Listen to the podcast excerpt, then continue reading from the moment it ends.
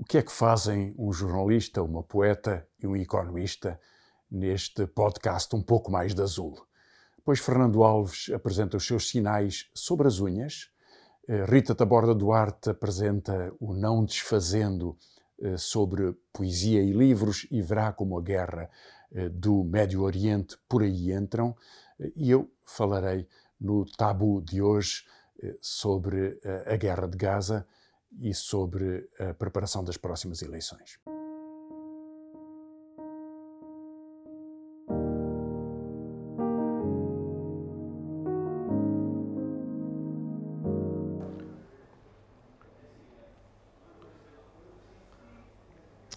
Ah pá, que rei.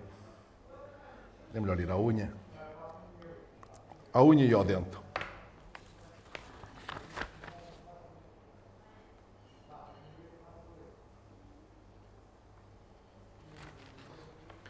Lembrança de Pirapora, no labirinto das lojas de unhas.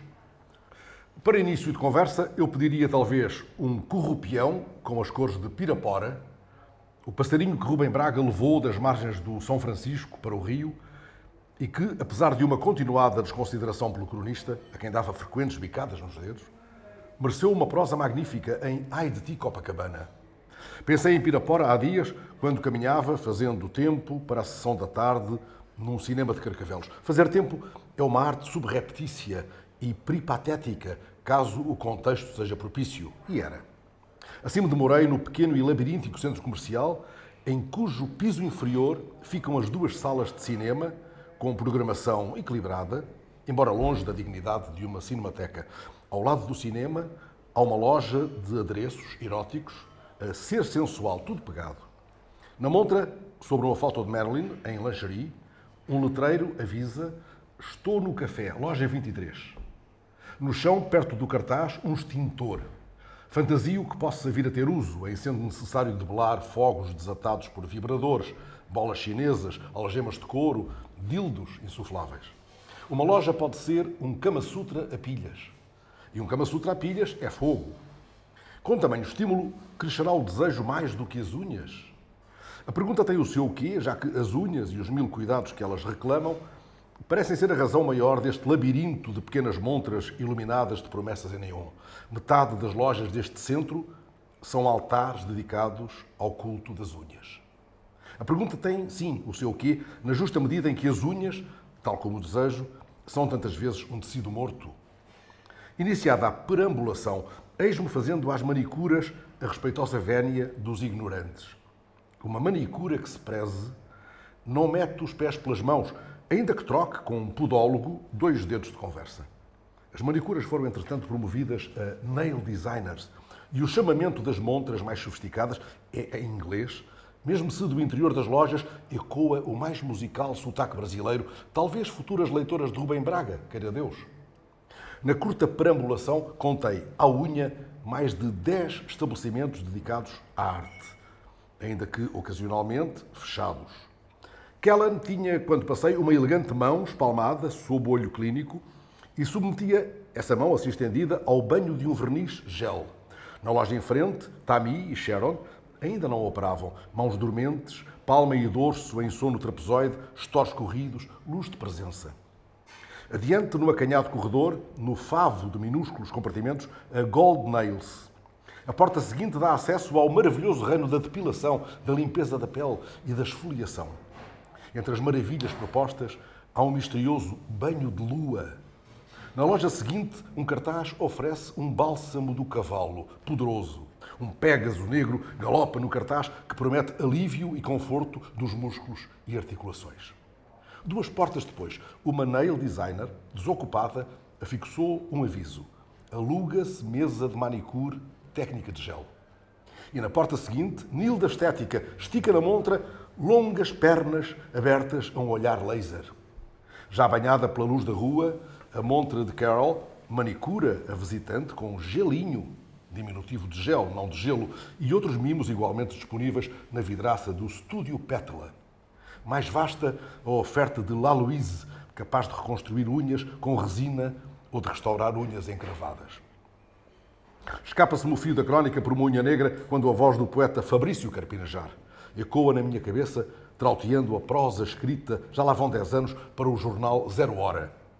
Eu sou bonito, grita o título da prosa, assinada pelo poeta, que durante sete anos, sete anos seguidos, pintou as unhas de uma só das mãos. Na crónica, o filho de Carlos Nejar explicava porque tinha posto fim a um processo que o levara a esconder-se na extravagância, a ocultar-se com o exagero.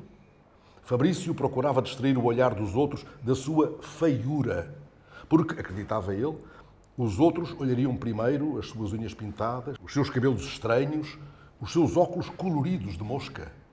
O autor de Todas as Mulheres descobria que, afinal, tinha atravessado a vida distraindo o interlocutor com acessórios e disfarces.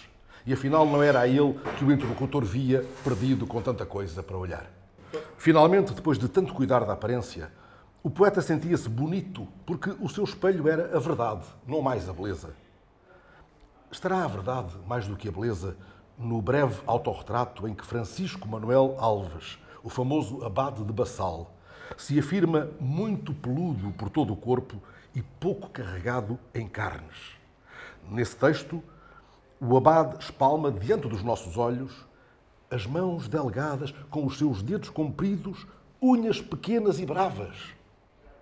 Por que é que lá atrás pensei em Pirapora, o passarinho que encantou Rubem Braga e que o cronista transportou de avião desde o longínquo Rio São Francisco até ao apartamento do Rio. Não foi porque quisesse para mim as bicadas que ele deu a vida toda ao seu protetor, em paga da estima desmesurada, mas tendo em conta as gentilezas que o pássaro prodigalizava aos estranhos, ocorreu-me que, indo ele ao meu ombro, na travessia de um labirinto de lojas de unhas, talvez me prendasse, como quando conquistou a amizade de um negro carregador do aeroporto de Belo Horizonte, limpando-me carinhosamente a unha com o bico. Toca, entretanto, o gong, chamando para o filme. Vamos entrando. Vamos para o quarto mês da uh, guerra em Gaza, um genocídio como nunca se conheceu no século XXI e que chama a atenção para uma particularidade que é única. Nenhum outro governo do mundo, nenhum, poderia fazer o que Netanyahu está a fazer. Certamente para se defender a si próprio das acusações de corrupção, para fortalecer a extrema-direita, que tem hoje um polo fundamental eh, do mundo na, em Israel, eh, e para eh, impor a sua regra eh, política e militar na região. Mas o que faz, ninguém se poderia atrever a fazer. Consegue imaginar algum eh, governo do mundo que pudesse matar 135 funcionários das Nações Unidas e nada lhe acontecer. Algum governo do mundo que pudesse matar 120 jornalistas, fechar 30 hospitais, matar 25 mil pessoas, das quais 11 mil crianças e mais de 7 mil mulheres. Um massacre que é um genocídio. 2 milhões de deslocados a maior mobilização da população em função do desastre da guerra que se conheceu neste século. Nenhum outro governo poderia fazer. Netanyahu, no entanto, pode fazê-lo, porque Israel ganha com o apoio dos Estados Unidos e, aliás, com a cumplicidade de países europeus e de outras potências, eh, um estatuto de impunidade absoluto que vem desde há alguns anos e que, no contexto desta guerra, é reafirmado de uma forma dramática. É certo que há três pequenas modificações. Eh, Borrell o responsável europeu para os eh, assuntos externos, pronunciou-se esta semana pela primeira vez e de uma forma, aliás, muito medrosa, como tem sido a política europeia, mas a favor de uh, um avanço para uma situação de dois Estados, o que significaria a independência da Palestina. Na verdade, a União Europeia poderia ter reconhecido a Palestina e não o fez. Portugal poderia fazê-lo por si próprio e ainda não o fez, e não fora a, pressão da África do Sul e de um muito pequeno grupo de países no Tribunal Penal Internacional e não teria havido uma contestação tão frontal ao genocídio praticado por Netanyahu. No entanto, esta pequena mudança de posição num contexto em que, lembremos-nos, eh, a França, a Alemanha, e o Reino Unido, que não faz parte da, da, União Europeia, mas que é uma das grandes potências eh, europeias, tinham proibido manifestações de solidariedade com a população da Palestina. Neste contexto, essa pequena mudança exprime simplesmente que eh, a União Europeia tem medo do terror que Netanyahu tem vindo a, a avançar. O mesmo se dirá de outra forma nos Estados Unidos. Uma maioria da população que vota nos democratas opõe-se a esta guerra uh, e, e, há, portanto, um protesto que vai crescendo neste contexto. Mas, finalmente, o que é mais importante é a atitude e a mobilização e a solidariedade da população israelita com uh, as famílias das pessoas que foram sequestradas e que, com toda, como seria de esperar, lutam pelos seus e procuram que haja uma solução de paz que permita que os seus familiares sejam devolvidos com vida e que possam uh, ter a sua, a sua proteção garantida, coisa que, obviamente, bombardeamento de Netanyahu tem vindo a prejudicar. Há, portanto, uma pequena mudança no contexto de um drama gigantesco que é a guerra de Gaza e que, evidentemente, domina a política mundial. Vamos então para eleições eh, daqui a menos de dois meses.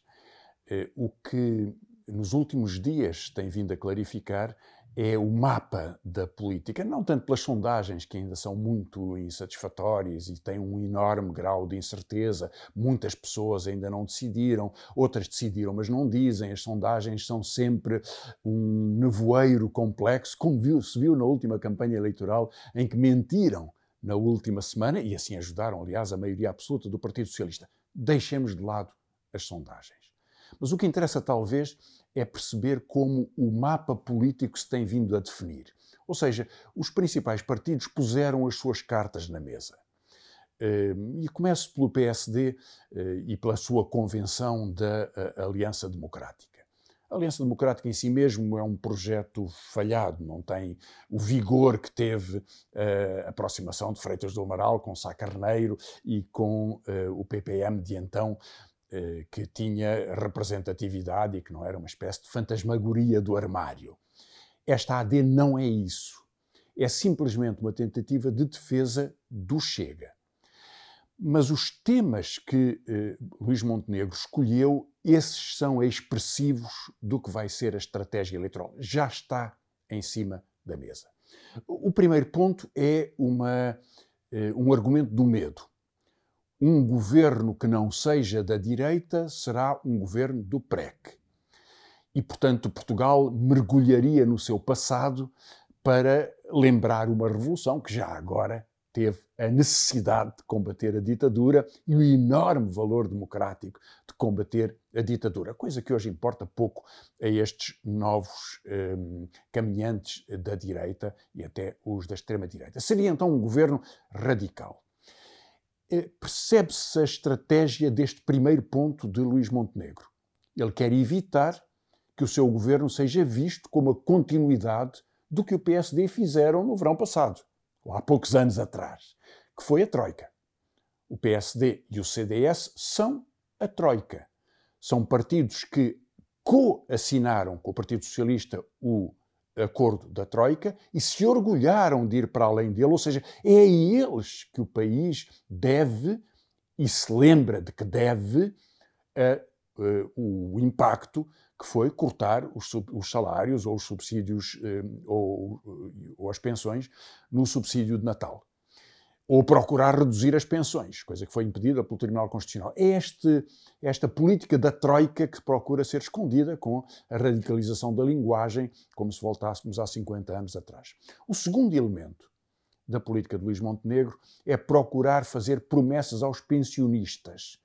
Porque os pensionistas, aqueles homens e mulheres que sofreram com a Troika e que hoje há mais de um milhão de pensionistas que têm eh, pensões mínimas, e pensões muito, reduzidas, eh, muito distantes do, do, do, do, limiar de pobreza, eh, são, eh, foram as principais vítimas deste governo. E lembram-se disso. E, portanto, as promessas que Luís Montenegro procura colocar em relação a, aos pensionistas, disfarçando-as, aliás, é só para 130 mil pessoas, mas quer que um milhão de pessoas acredite que é para elas. Não é. Esse é o segundo elemento fundamental da sua política. E o terceiro é a promessa da, da baixa dos impostos, que mais uma vez é o outro nevoeiro.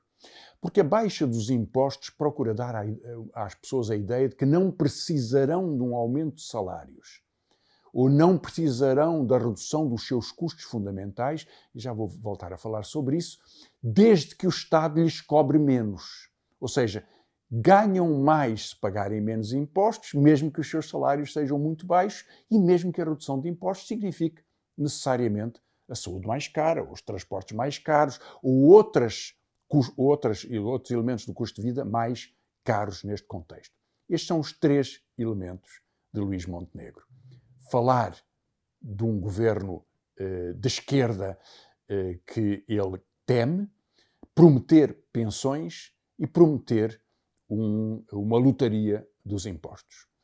Em contrapartida, a extrema-direita joga na pressão sobre o PSD, sabe perfeitamente que, exatamente como nos Açores, por mais que o PSD prometa que não faz um acordo abrangendo a extrema-direita, no dia seguinte às eleições, se o puder fazer, então falo-á.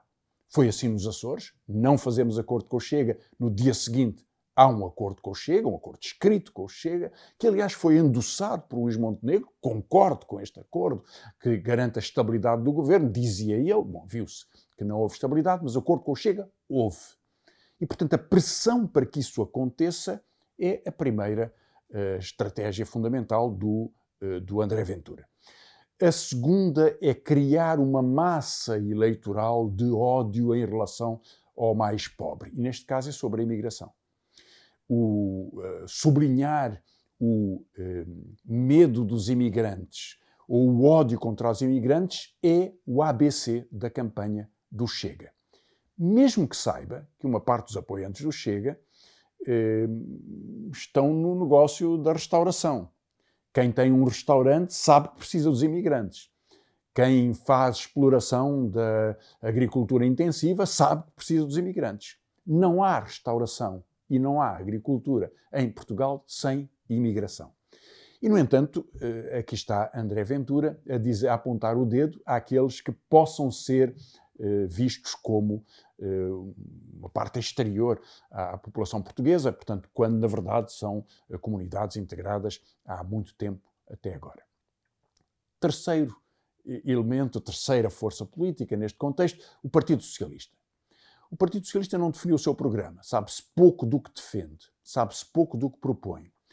Mas sabe-se um elemento fundamental: continuidade nas listas, continuidade nas políticas. É um jogo arriscadíssimo para Pedro Nuno Santos. Porque ao mesmo tempo que ele diz que fechou a página de António Costa e que começou um novo capítulo, esse novo capítulo é a continuidade do livro anterior. O livro anterior é Na Saúde Não Se Faz Nada durante um ano, apesar do desastre que representou a política de Pizarro, baseada nas horas extraordinárias, nos tarefeiros, na degradação dos serviços de saúde, daqui a um ano logo se verá o que é que se pode fazer, o que significa que a saúde estará muito pior com a desagregação dos, dos serviços públicos, em particular dos hospitais, das urgências, do, do, enfim, com a imposição de horas extraordinárias a médicos que não as aceitam, e na habitação não será feito nada a não ser esperar que se concretize aquilo que estava prometido para os 50 anos de 25 de Abril, eh, portanto, no próximo mês, nos, no dia 25 de Abril de 2024. Não, o PS não, não cumprirá as suas, as suas metas na saúde, remete-as para depois e assim será a campanha do Partido Socialista, pelo que se vê até agora.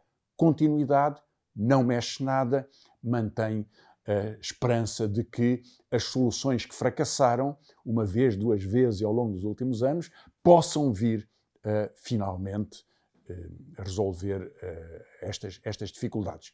Não acontecerá. O quarto elemento fundamental nesta campanha eleitoral é a política que a esquerda pode apresentar e deve apresentar. Naturalmente, contra a maioria absoluta, que nestes últimos dois anos provocou uma instabilidade eh, social e instabilidade política, mas sobretudo por se concentrar na resposta às condições de vida concretas das pessoas são as condições de vida, o preço dos transportes, o nível dos salários, o nível das pensões, o preço da saúde, a segurança do acesso ao hospital ou ao centro de saúde, ter médico ou enfermeiro de família, ter o acesso a estes bens comuns que são a saúde, a educação, a habitação, a redução dos preços da uh, compra de casa ou do aluguer das casas, esses são os elementos fundamentais em que a esquerda se pode bater e tem que bater para que representa uma alternativa consistente para as pessoas, uma alternativa de confiança, de certeza que impõe alternativa, respostas eh, consistentes eh, no dia eh, 10 de março. E em tudo isso, a esquerda está a combater o desastre que foi o mercado. Veja o caso da habitação. O mercado funcionou? Claro que sim. A procura reduziu-se, porque os preços são muito elevados, há menos gente a procurar casas e um número muito maior de uh, estrangeiros ricos que têm benefícios fiscais e que se podem instalar em Portugal com o custo dos contribuintes uh, que vivem e trabalham no nosso país, uh, mas os preços continuam a subir. Portanto, o mercado funcionou. Funcionou exatamente para alimentar um grupo social que são os proprietários, os construtores, os promotores de imobiliário de luxo, e isso arrasta os preços para cima, mesmo que haja menos procura. O mercado funciona perfeitamente para enriquecer os especuladores. Isso é a chave da política da habitação uh, em Portugal. E, portanto, se há uma esquerda, o que ela tem que fazer é defender o povo contra a especulação é defender os direitos dos jovens, que são expulsos das cidades, ou dos idosos, que são expulsos dos bairros. Eh, há mais unidades de alojamento local na Baixa de Lisboa do que pessoas a viver na Baixa de Lisboa. E, portanto, Portugal transformou-se numa, eh, num, num roteiro de turistas e num roteiro da especulação imobiliária que, evidentemente, enriquece muito algumas poucas pessoas e empobrece muito muitas pessoas. E essa é a chave, não só da disputa sobre os rendimentos, sobre a segurança da vida, mas também sobre a democracia, na verdade. Porque o que Portugal, o que a esquerda pode fazer no, neste contexto desta crise do, do, país é responder pelos bens públicos que, dão, que são a base da vida das pessoas. A chave para defender as condições de vida do povo, das pessoas que trabalham, dos pensionistas, é evidentemente o seu salário, a sua pensão, são os seus rendimentos, as suas condições de vida. E então a segurança que os bens públicos na saúde, ou na, na, na educação, ou nos transportes lhe podem assegurar. Veja o caso da perda de valor real dos salários e das pensões.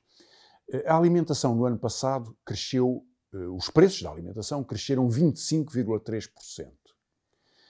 Os salários da função pública subiram em termos uh, reais, cerca de, em, perdão, em termos, em termos nominais, cerca de 8%. No setor privado, um pouco mais, 12,6%.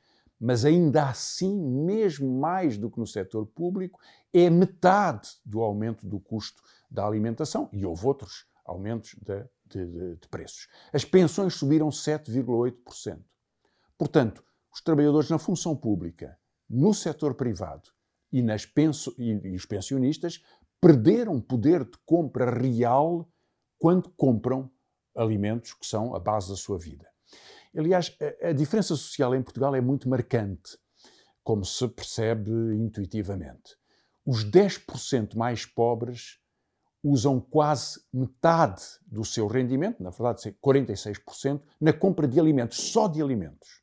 E, portanto, são os mais atingidos pela subida do preço destes alimentos, que foi cerca de 25%, como, como disse, como, como disse 25,3%.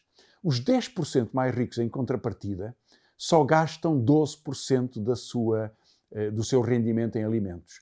Ou seja, os mais pobres gastam metade do seu rendimento, os que estão no topo da, eh, enfim, da, da, da escala social gastam um oitavo do seu rendimento. Portanto, a pressão sobre a inflação que representou este recorde de aumento dos preços da alimentação, em grande medida, devo dizer, graças à especulação ou à pressão do poder das grandes distribuidoras comerciais, dos grandes hipermercados e dos supermercados, tem um efeito muito maior sobre os mais pobres do que sobre aqueles que vivem uma vida confortável. E, portanto, a carestia é um imposto sobre os mais pobres, distorce a estrutura social, aumenta a desigualdade e essa é uma das razões fundamentais para que no controle de preços de bens essenciais, na vigilância sobre processos especulativos e na recuperação em termos reais dos rendimentos salariais ou de pensões, seja tão importante que a esquerda vá para estas eleições com um combate popular que dê esta certeza às pessoas. Há uma maioria, tem que haver uma maioria, é indispensável que haja uma maioria que possa responder por estas necessidades do dia a dia, para que possa proteger as pessoas, dar-lhes voz, ser essas pessoas e essa força popular. Talvez seja, essa seja uh, uma das, das questões mais importantes que vão ser decididas no dia 10 de março. Na noite que antecedeu o acidente, Milad Salama mal conseguia conter o seu entusiasmo pela visita de estudo. Baba, disse agarrando o braço da Abed, o pai, vamos comprar comida para o piquenique da manhã. Estavam em casa dos sogros da Abed, que tinham uma pequena loja de conveniência ali perto. A Abed levou o filho, de cinco anos, por uma das ruelas estreitas da Ayat al-Salam, um dos bairros da Nata onde viviam. Numa rua sem passeios, abriram caminho por entre os carros estacionados e o trânsito congestionado. Pairava sobre eles uma míria de cabos, fios e iluminações eclipsada pelos gigantescos blocos de apartamentos que se erguiam quatro, cinco ou mesmo seis vezes acima da barreira de separação, o muro de betão de oito metros de altura que rodeava a nata. Abed lembrava-se do tempo não tão longínquo em que Dayat Salam era uma região campestre e descampada, quando ainda era possível a expansão na horizontal e não apenas na vertical. No interior da loja, Abed ofereceu a Milad uma garrafa de alaranjada israelita tapuzina, uma embalagem de Pringles e um ovo de chocolate Kinder, a guloseima preferida do Petis. É assim que começa um dia na vida de Abed Salama. O autor, Natam Troll. A tradutora da edição portuguesa é Sara Veiga. A estampa é da editora Zigurate. Na contracapa podemos ler breves palavras sobre o autor. No fundo, o essencial somente para o situar nas trincheiras israelitas e palestinianas. Numa breve passagem, lemos que Natam Troll é um jornalista americano a viver em Jerusalém e que por 10 anos se manteve à frente do projeto árabe-israelista do International Crisis Group, que é uma organização não governamental que vai procurando intervir em conflitos bélicos, buscando a sua prevenção, a sua resolução. Vamos para já tentar fazer vista grossa ao eufemismo da palavra conflito, que é, no fundo, cada vez mais difícil de aceitar criticamente na nossa linguagem, no nosso pensamento. Vamos ver é que nenhuma palavra, na verdade, se assemelha sequer ao seu sinónimo. Cada sílaba traz consigo uma memória e práticas de uso que são traduzidas em inquietações, inquietações que largam lastro, inquietações que fazem história, ou seja, que definem o um mundo à janela do nosso olhar. É que, no fundo, ao nosso olhar, parte da realidade fica-nos fora de campo o que no fundo quer dizer é que aquilo que não vemos torna-se a continuidade do visível, no fundo a reboque de uma crença. E muitas vezes não são as palavras que traduzem o mundo e nós é que o ajustamos à afeição daquelas palavras que queremos que nos sirvam. Eu passo a explicar. Isto é o que se passa, por exemplo, com a palavra colaborador. Com ela disfarça-se o esforço do trabalho com purpurinas, recusando e menorizando a pertença laboral e sugerindo a moldura social como uma coisa antiquada e obsoleta. Na verdade, trabalhador é uma palavra que cai um bocadinho mal no prato capitalista. Passa-se exatamente o mesmo quando se abusa, no contexto da ferida palestiniana, da palavra conflito. No fundo, acaba por ser uma forma de arredondar os rebordos cortantes de um país que vai sendo conquistado a gume de um cutel carniceiro. Uma forma de reduzir a realidade, ou de reduzir a realidade à abstrata contradição de um simples uh, uh, antagonismo. Eu dou um exemplo. Há poucos dias assistia às notícias num canal de televisão e dei-me conta de repente de um tecnicismo estilístico de um split screen. Ou seja, o ecrã dividia-se em três partes: de um lado um comentador, do lado diverso o outro e no meio a exemplificação: Gaza bombardeada. Uma cratera literal aberta em ferida, os mortos eram exibidos, improvisos de macas atravessavam a cena, os feridos no meio desejavam olhares de desespero alucinado. No meio do ecrã crianças perdidas choravam e isto tudo diante dos olhos do espectador. No estúdio, os comentadores alternavam a sua interpretação teórica e abstrata sobre a situação política em Gaza e Israel, enquanto a Lupissano, no Lupissano, a meio do ecrã, se assistia ao inferno, como se fosse um cenário e a estética estilização de um filme mudo. Reparem, a origem do termo ficção é fingere, que significa fingir, mentir. Mas Aristóteles dizia, dizia na poética, que é a ficção, e isto por mais cru que seja o real, é a ficção que nos permite chegar à catarse, à empatia, diríamos agora, à consciência do terror. Precisamos da ficção porque, na verdade, se olharmos diretamente o sol, cegamos e deixamos de o ver. E, na verdade, ali, o real concreto, o real concreto dentro da moldura do ecrã, entre o jornalista e comentadores, acabava por perder a força dava-se a impermeabilização da empatia. Bom, um dia na vida da Abed Salam, de Natam Troll, foi escrito antes do absurdo e cruel rapto pelo Hamas de 7 de outubro e antes da inverosímil e crudelíssima resposta bárbara de Israel à faixa de Gaza. É sobre um antes que acontecia, aliás, um antes que foi acontecendo, passo a passo primeiro, depois a passadas largas, convitas, de botas cardadas. Este não é um livro sobre um conflito, nem é um livro sobre abstratas e divergentes concepções. É, sobretudo, um livro sobre asfixia. E como o autor explica na nota final, este é um trabalho de não ficção. Todas as pessoas citadas existem, a maior parte delas, aliás, com o nome com que são chamadas no livro. Todos os locais são exatamente identificáveis, Todos os factos podem ser comprovados. Todas as memórias têm uma raiz efetiva espetada na própria realidade. Todas as circunstâncias, os acontecimentos, as pessoas, os factos têm uma concreta consistência. Ficcional no livro, só no fundo o modo de contar.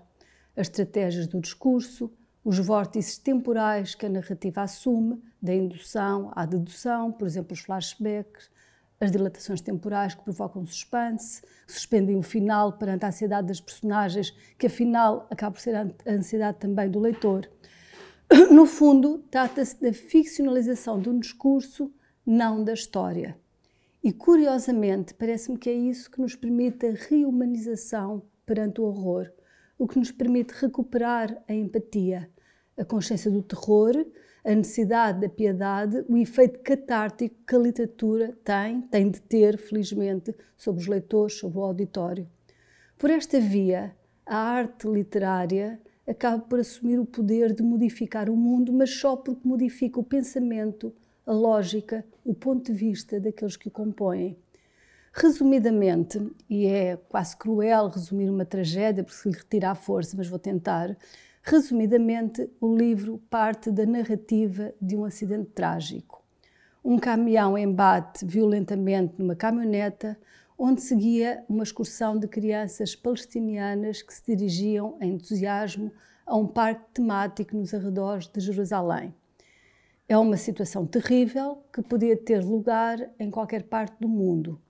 No entanto, ali, esta tragédia concreta e uma tragédia concreta que se repercute simbolicamente em duas imagens que o leitor vai carregando na memória. Estas duas imagens são a pequenina mochila de um Homem-Aranha às costas da Lid Salama, o filho do, do, personagem que dá o nome ao livro, de 5 anos, e outra imagem é a roupa interior com ursinhos que uma outra mãe identifica como pertencente ao seu menino.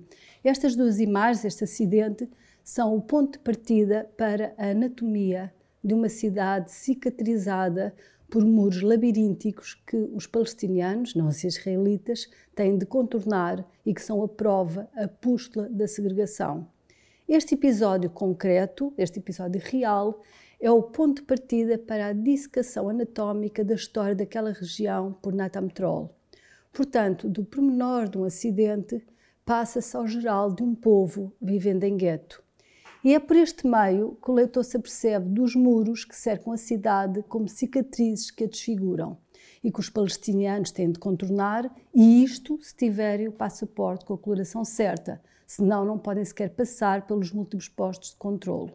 Então, um grupo de meninos e meninas em idade pré-escolar, 5 anos, onde se inclui o pequenino Milad Salama, é obrigado a contornar os muros que separam Jerusalém por uma estrada perigosa no cerne de uma tempestade.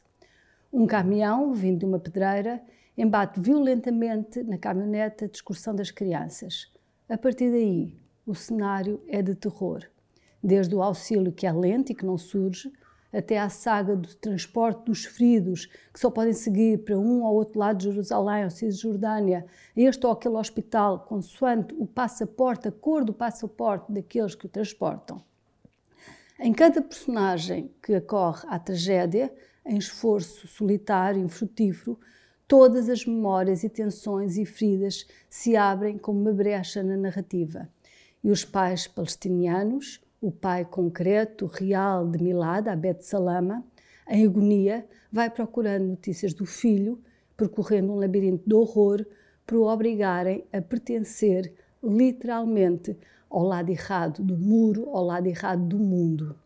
No final do livro, como um choque de terror, de inverosimilhança, reparem só aquela inverosimilhança que a própria realidade consegue alcançar. Portanto, no final do livro, ainda sobra espaço para mais uma documentação da desumanização.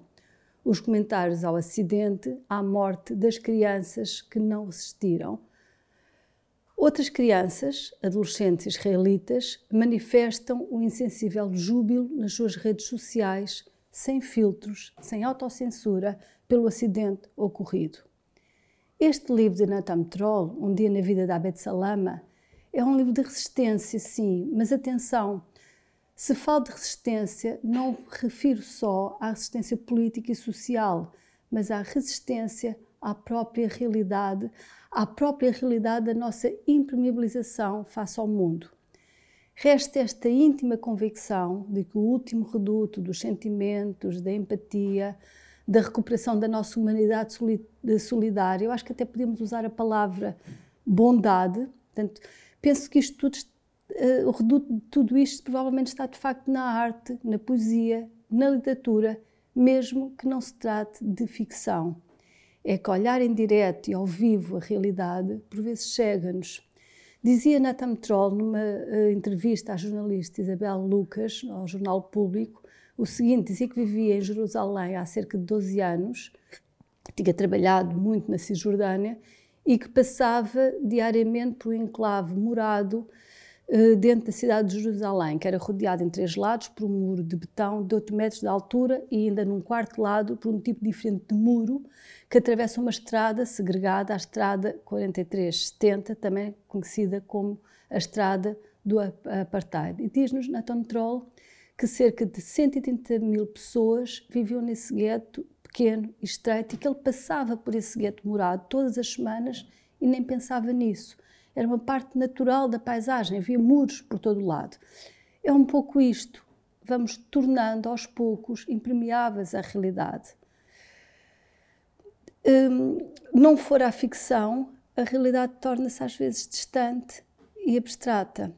Mesmo para terminar, eu gostava de lembrar uns versos do poeta palestiniano Mahmoud Darwish. Uh, o poema que eu vou ler não é um poema deste, uh, deste livro, que tem versões de Manel uh, Alberto Vieira, é uma espécie de versão minha de um outro poema que não está aqui, mas este livro também está, existe, de Mahmoud Darwish, existe em Portugal. Passo então a ler o poema de Mahmoud Darwish. Ele é calado, e eu também ele bebe chá com limão enquanto eu bebo café. Essa a diferença entre nós. Tal como eu, ele usa uma camisa larga às riscas. E como ele, eu leio o jornal da tarde. Ele não vê o meu olhar secreto. Eu não vejo o seu olhar secreto. Eu despacho-me do café. Eu penso, talvez ele seja um assassino. Ou talvez alguém que pense que eu sou um assassino. Ele tem medo e eu também. Mesmo para terminar, quero lembrar também estes versos do poeta judeu romeno Paul Celan, do poema Fuga da Morte. Leite negro da madrugada, bebemo-lo ao entardecer. Bebemos ao meio-dia e pela manhã, bebemos de noite, bebemos e bebemos. Cavamos um túmulo nos ares, aí não ficamos apertados. Bom, li um poema de Mahmoud Darwish, li um poema do, de Paul Celan, sim, termino com Mahmoud Darwish, sim, termino com Paul Celan. Uh, estão, no final, todos do mesmo lado, o lado da poesia, da literatura, da arte, que não trava, de facto, o horror, não trava o horror da morte, o terror do mundo, não lhe arredonda os contornos, não amacia o real e não, não nos protege de nada, não nos protege da morte, não nos protege da vida, mas permite sim que do mundo tragamos notícia e não nos obriga a fechar os olhos, impedindo-nos de ver, como quando olhamos diretamente o sol ou o real, assim, diretamente de chapa.